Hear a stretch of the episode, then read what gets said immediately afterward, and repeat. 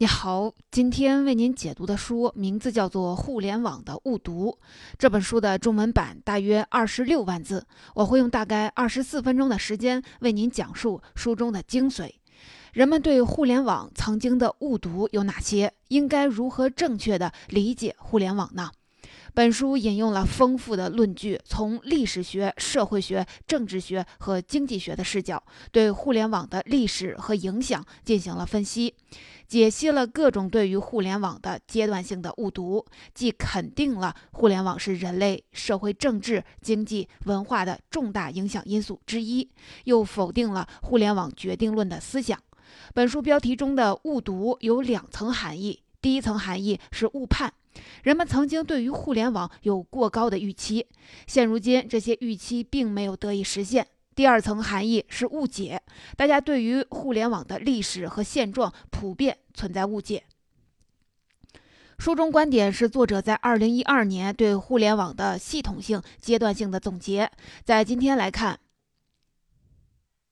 或许有些观点已经过时了，不合时宜，但是在当时的时代背景下，能够如此的系统的剖析互联网误读的深层次原因，帮助读者更好的去理解互联网，不失为一本有深度的、有意义的好书。本书的作者共有三位，分别是詹姆斯·科兰、娜塔莉·芬顿、德斯·弗里德曼，他们都来自伦敦大学金匠学院。詹姆斯·科兰是伦敦大学金匠学院传播学教授、媒介研究中心主任，他撰写编著了二十一本媒介研究的著作。另外两位作者娜塔莉·芬顿和德斯·弗里德曼也分别在伦敦大学金匠学院担任传媒学教授和高级讲师的职务。三位作者所在的伦敦大学金匠学院成立于1891年，专攻艺术、媒体与文化创意课程的教学和研究，曾经培养了二十多位欧洲最具代表性艺术大奖——特纳奖的得主。在传播与媒体研究方面，伦敦大学金匠学院与伦敦政治经济学院齐头并进，并列全英国第二名，可以说是英国传播学研究的权威学术机构。介绍完了本书的基本情况和三位的作者概况，接下来我会从三个部分来为您讲述书中的内容。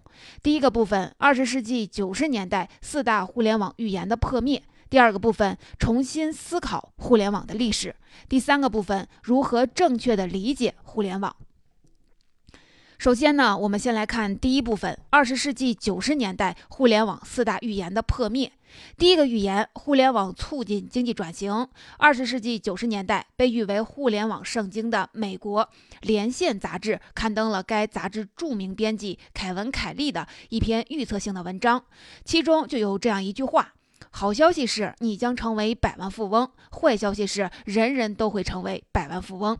这句话在当时非常具有煽动性和诱惑力，也迅速掀起了互联网淘金的热潮。其实不单单是凯文·凯利，当时整个主流舆论几乎是一边倒，鼓吹互联网所带来的各种千载难逢的机会。然而，事实真的如大家曾。预测的那样，人人都拥有了互联网的财富喷泉吗？答案显然是没有。作者用了五个结论，一一驳倒互联网促进经济转型这个预言神话。第一个结论是，互联网改变了经济的结构，增强了供应方与需求方之间的互动，催生了谷歌和亚马逊这样的大型互联网企业的出现，并不意味着经济与过去的体系制度彻底的决裂了。第二个结论是，互联网还没有被证明就是人人都可唾手可得的财富喷泉。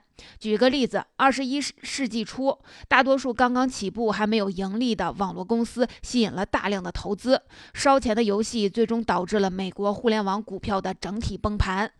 纳斯达克指数一泻千里，这也成为了美国经济从2001年开始陷入衰退的原因之一。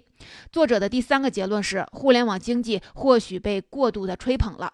2009年，谷歌公司的一份报告显示，互联网在当年对英国 GDP 的贡献是百分之七，和20世纪90年代末的预期比起来，这个数字显然有些低。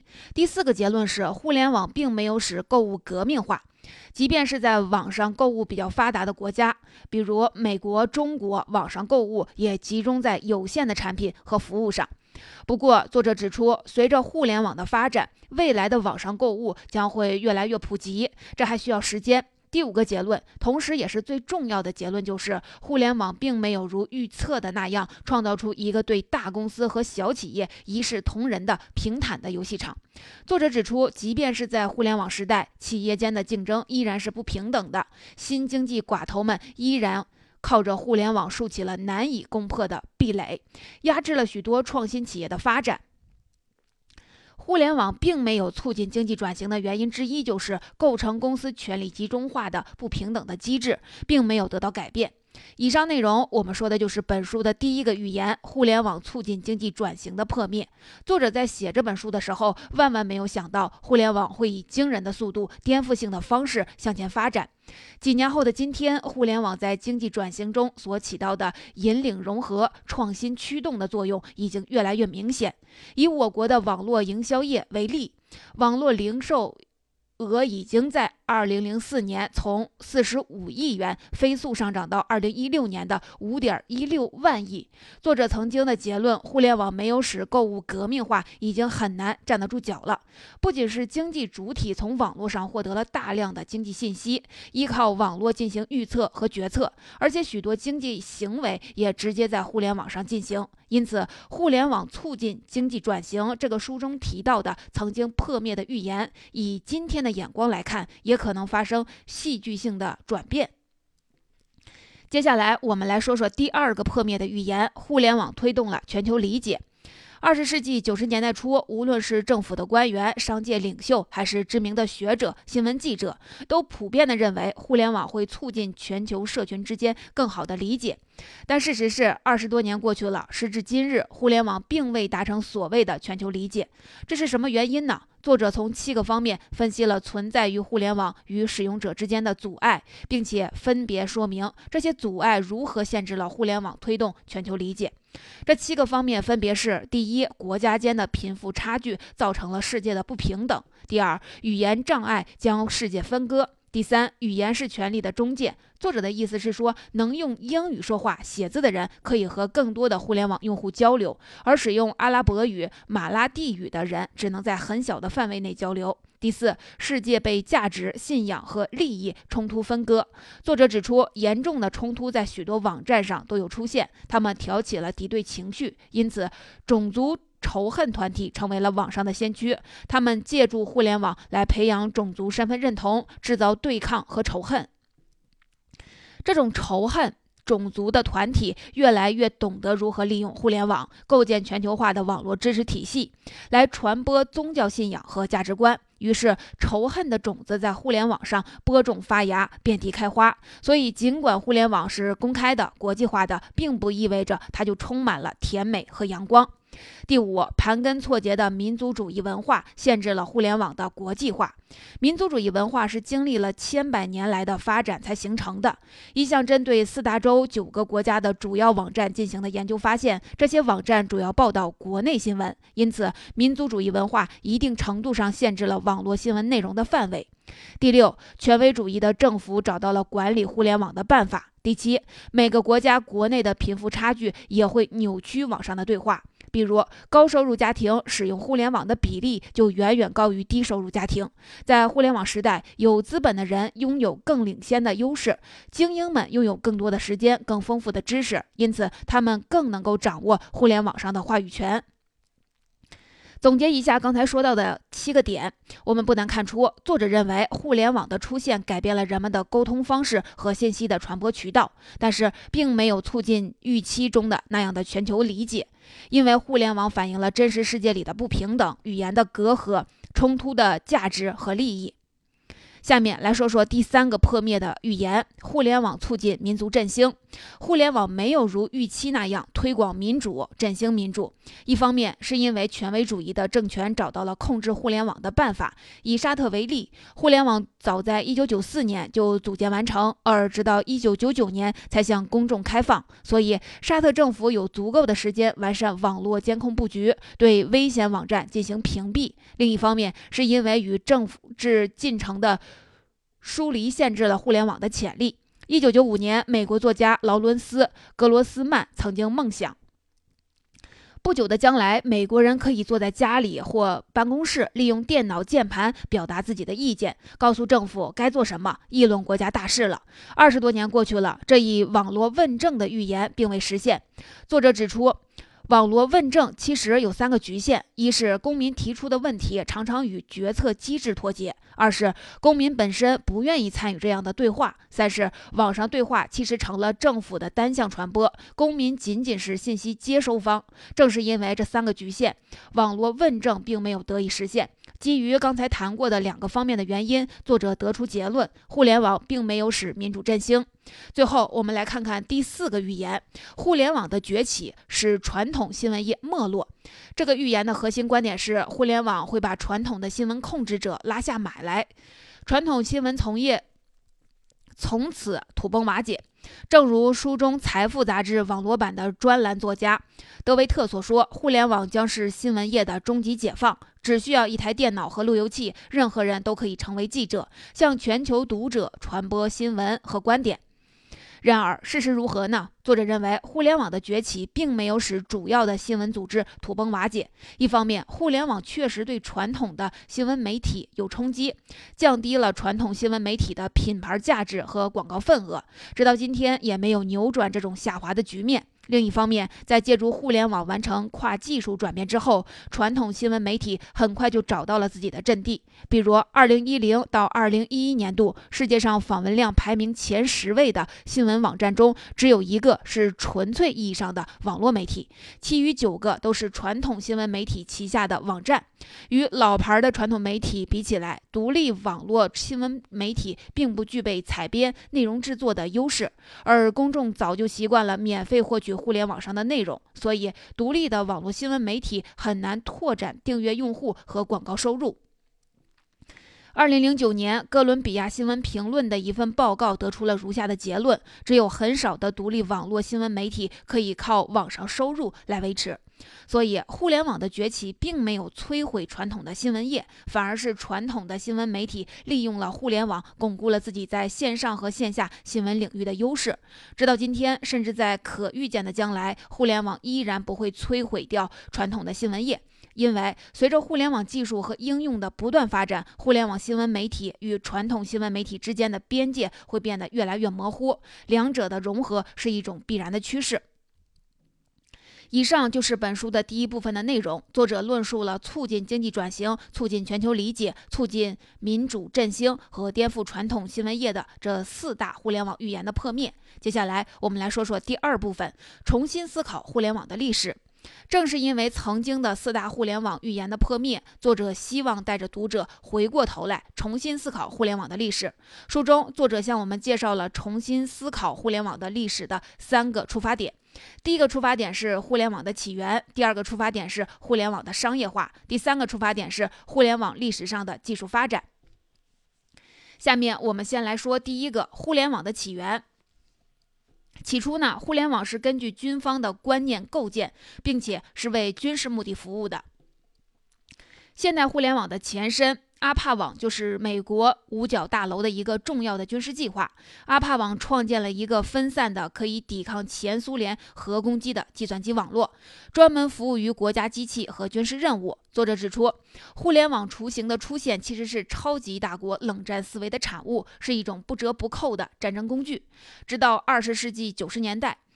随着互联网协议 IP 的广泛应用，浏览器的问世，搜索引擎和网络目录的出现，互联网才开始逐步的民用，慢慢的普及开来。接下来，我们来说第二个出发点：互联网的商业化。最初的互联网很大程度上处于非市场化的构建过程中，直到二十世纪九十年代中期，计算机科学家们下海办起了互联网公司，开始寻找赚钱的办法。正如美国麻省理工大学教授。尼格洛庞蒂在他的《数字化生存》一书中写道：“公众将从互联网上主动选择他们想要的东西，媒介的消费将根据个人口味进行定制，大众媒体将逐渐的细分，在利益的驱动下，互联网开启了商业化之路。”当然，商业化也使得互联网的性质发生了变化。作者指出，互联网曾经是非市场化的，内容自由流通，人人可以随意的获取自由空间。现如今，这个自由空间变成了一个大商场，产品销售和广告成为了主导，付费的网站和付费服务也越来越多。互联网作为公共领域的性质已经变了。作者得出的结论：互联网的中性被商业化终结，互联网成为了富人提供便利和服务的工具。接下来，我们再来说说第三个出发点：互联网历史上的技术发展。正是因为技术的发展，硬件设备变得越来越小，信息存取、链接技术越来越强大，接入设备越来越多，才使得互联网更加的普及。越来越多的人可以使用互联网。比如，从1985年到2005年，接入互联网的电脑从562台增加到了3000亿台。作者指出，互联网技术发展不仅仅是科技创新决定的技术过程，它还受到了技术开发者的目的的影响。提供资金的人和打造网络的人都在互联网的构建中发挥作用。换句话说，人的动机在互联网的技术发展中起到了关键作用。我们再一起回顾总结一下互联网的发展历史。起初，互联网是一种军事工具。后来，随着互联网的商业化的发展，互联网的性质也在发生变化。互联网曾经是非市场化的，内容自由流通，人人可以随意的获取自由空间。现如今，这个自由的空间变成了一个大商场，产品销售和广告成为了主导，付费网站和付费的服务也越来越多。互联网的中性被商业化终结，互联网成为了为富人提供便利和服务。的工具，正是因为曾经的四大互联网预言的破灭，作者希望带着读者回过头来重新思考互联网的历史。作者指出，互联网与社会的互动是复杂的，互两者之间的关系因时因地而异。但是，作者认为可以得出一个明确的结论：社会对于互联网的影响。超过了互联网对于社会的影响，这才是互联网预言破灭的原因。我们只有清楚地认识了这个结论，才能减少对于互联网的误读，更好地理解互联网。时至今日，大数据、云计算、人工智能、虚拟现实等等互联网技术已经广泛的应用于人们的工作生活当中。新的时间观、空间观和价值观不断的涌现。如今的互联网对人类社会产生的影响，是作者在几年前根本无法想象的。因此，我们一定要结合作者所处的时代背景，来正确的看待作者的阶段性的结论。以上就是本书的第二部分，重新思考互联网的历史。最后，我们再来说说第三部分，正确理解互联网。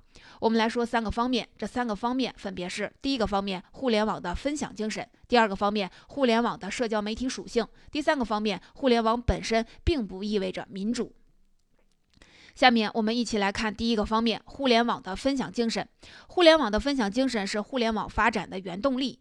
翻开互联网发展的历史，我们可以发现，开放分享的精神才是互联网能发展到今天的根本原因。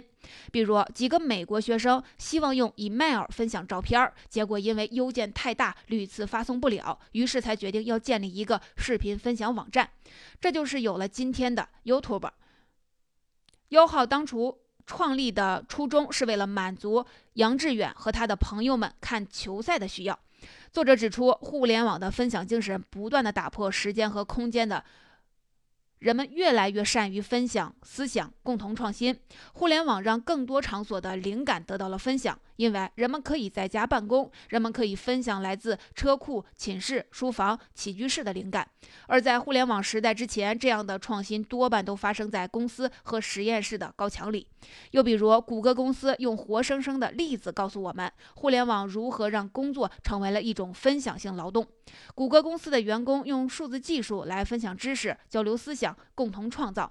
每个员工都有机会参与公司管理，共同完成工作。分享精神可以说在谷歌公司大行其道。员工在公司享受免费餐饮服务，坐着提供 WiFi 信号的免费巴士去上班。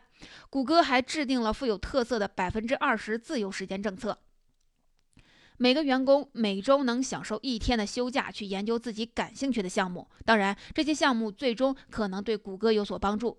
因此，在互联网时代，劳动的性质也发生了改变。作者认为，互联网的合作原则已经进入了大多数有远见卓识的工作场所，极大地提高了劳动生产率。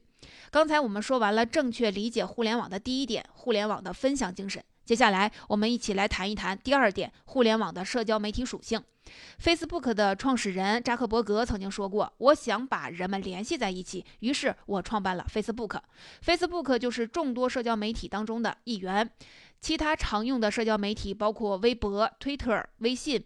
社交媒体是指人们彼此之间用来分享意见、见解、经验和观点的工具和平台。分享精神决定了互联网与生俱来的社交媒体属性。书中作者指出，正是因为这样的社交媒体属性，我们不难理解互联网引起的我们搜索信息、相互交往的手段变化，以及网上活动所具备的创新和互动性质。本书中，作者还从以下四点对社交媒媒体进行了批评性的思考。第一，推动社交媒体发展的原因是人们的情感交流，而不是信息。第二，通过多样性和多中心，社交媒体容许或鼓励协商问题和发表意见。第三，社交媒体从自我传播走向了大众受众。第四，社交媒体提供了一种新的社交讲述形式。通过以上四点思考，作者得出的结论：社交媒体的首要功能并不是为社会谋福利，也不是政治参与，其首要功能是表情达意。比如，推特关心的重点是偷窥名人的发言，而不是政治变革。换句话说，社交媒体由他们所处的大环境来塑造，而不是靠改变社会的自助力量来运行。不过，在如今，社交媒体的广泛应用创造了全新的议题设置环境，网民能主动参与设置议题，活跃的网民善于挖掘身边的重大事件，用帖子或者博客等形式发布到网上，供大家分享、探讨。火爆的跟帖、爆炸性的留言，往往网引起了大量的关注和共鸣。这样来看，在未来，互联网的社交属性可能会越发的强烈。讲完了第二点，互联网的社交媒体属性，我们再来看看正确理解互联网的第三点：互联网本身并不意味着民主。书中呢，作者旗帜鲜明地指出，当代互联网本身并不等于民主。当代互联网与社会复杂的关系里，既有潜在的民主形成机制，也有潜在的反民主形成机制。具体是反民主还是促进民主形成，战略的选择应该要充分地考虑合适的语境。这些关系的表现，可能正好向我们暗示什么样的战略适合于什么语境下的政治进步变革。实际上，西方国家并没有像表面上那样不控制互联网，他们对互联网实施战略上的监管，甚至随心所欲的干预。例如，当维基解密披露秘密的时候，美国政府就会向瓦萨、万事达等。信用卡公司施压，要求他们拒绝在维基解密网站上的支付。但是，作者也承认，互联网是一种具有多样性和互动性的工具，在广泛的共同主题之下，可以把多种话题融合起来，使得技术、青年和反传统政治相互促进。例如，在伊朗、摩尔多瓦、突尼斯。埃及发生的推特革命，这样的革命之所以爆发，正是由于社交媒体给他们打开了一个百宝箱，赋予他们大量表达抗议的手段。人们通过这些手段，把多种话题聚合了起来。讲到这里，这本书的主要内容就聊得差不多了。我们来回顾一下今天分享的内容。第一部分，我们讲了二十世纪九十年代四大互联网预言，促进。经济转型、推动全球理解、促进民主和颠覆性传统新闻业，这些预言核心是互联网中心主义。他相信互联网是一切技术的终极版，是压倒一切、无坚不摧的力量。作者认为，直到成书的二零一二年，这些互联网预言并没有完全的应验。第二部分，我们讲述了重新思考互联网的历史。作者从互联网的起源、互联网的商业化和互联网的技术发展，带领大家回过头去认真思考、审视互联网的历史，以史为。更好地认识互联网，理解互联网。第三部分，我们从互联网的分享精神、互联网的社交媒体属性、互联网并不代表民主这三个方面谈了如何正确的理解互联网。读完本书之后，不难得有一种感悟。当下的互联网发展迅猛，正以前所未有的势头颠覆着过往的模式。互联网带来的变化无时无刻都在发生，互联网还在不断的发展，历史也在继续的向前延伸。本书作者的观点也正在被检验，结局还不一定。不过回过头去仔细的品读互联网的历史，批判性的看待作者的阶段性的结论，正确认识到互联网曾经的误读，才能够帮助我们用发展的眼光、辩证的眼光去看待互联网的现在和未来，这才是本书的价值所在。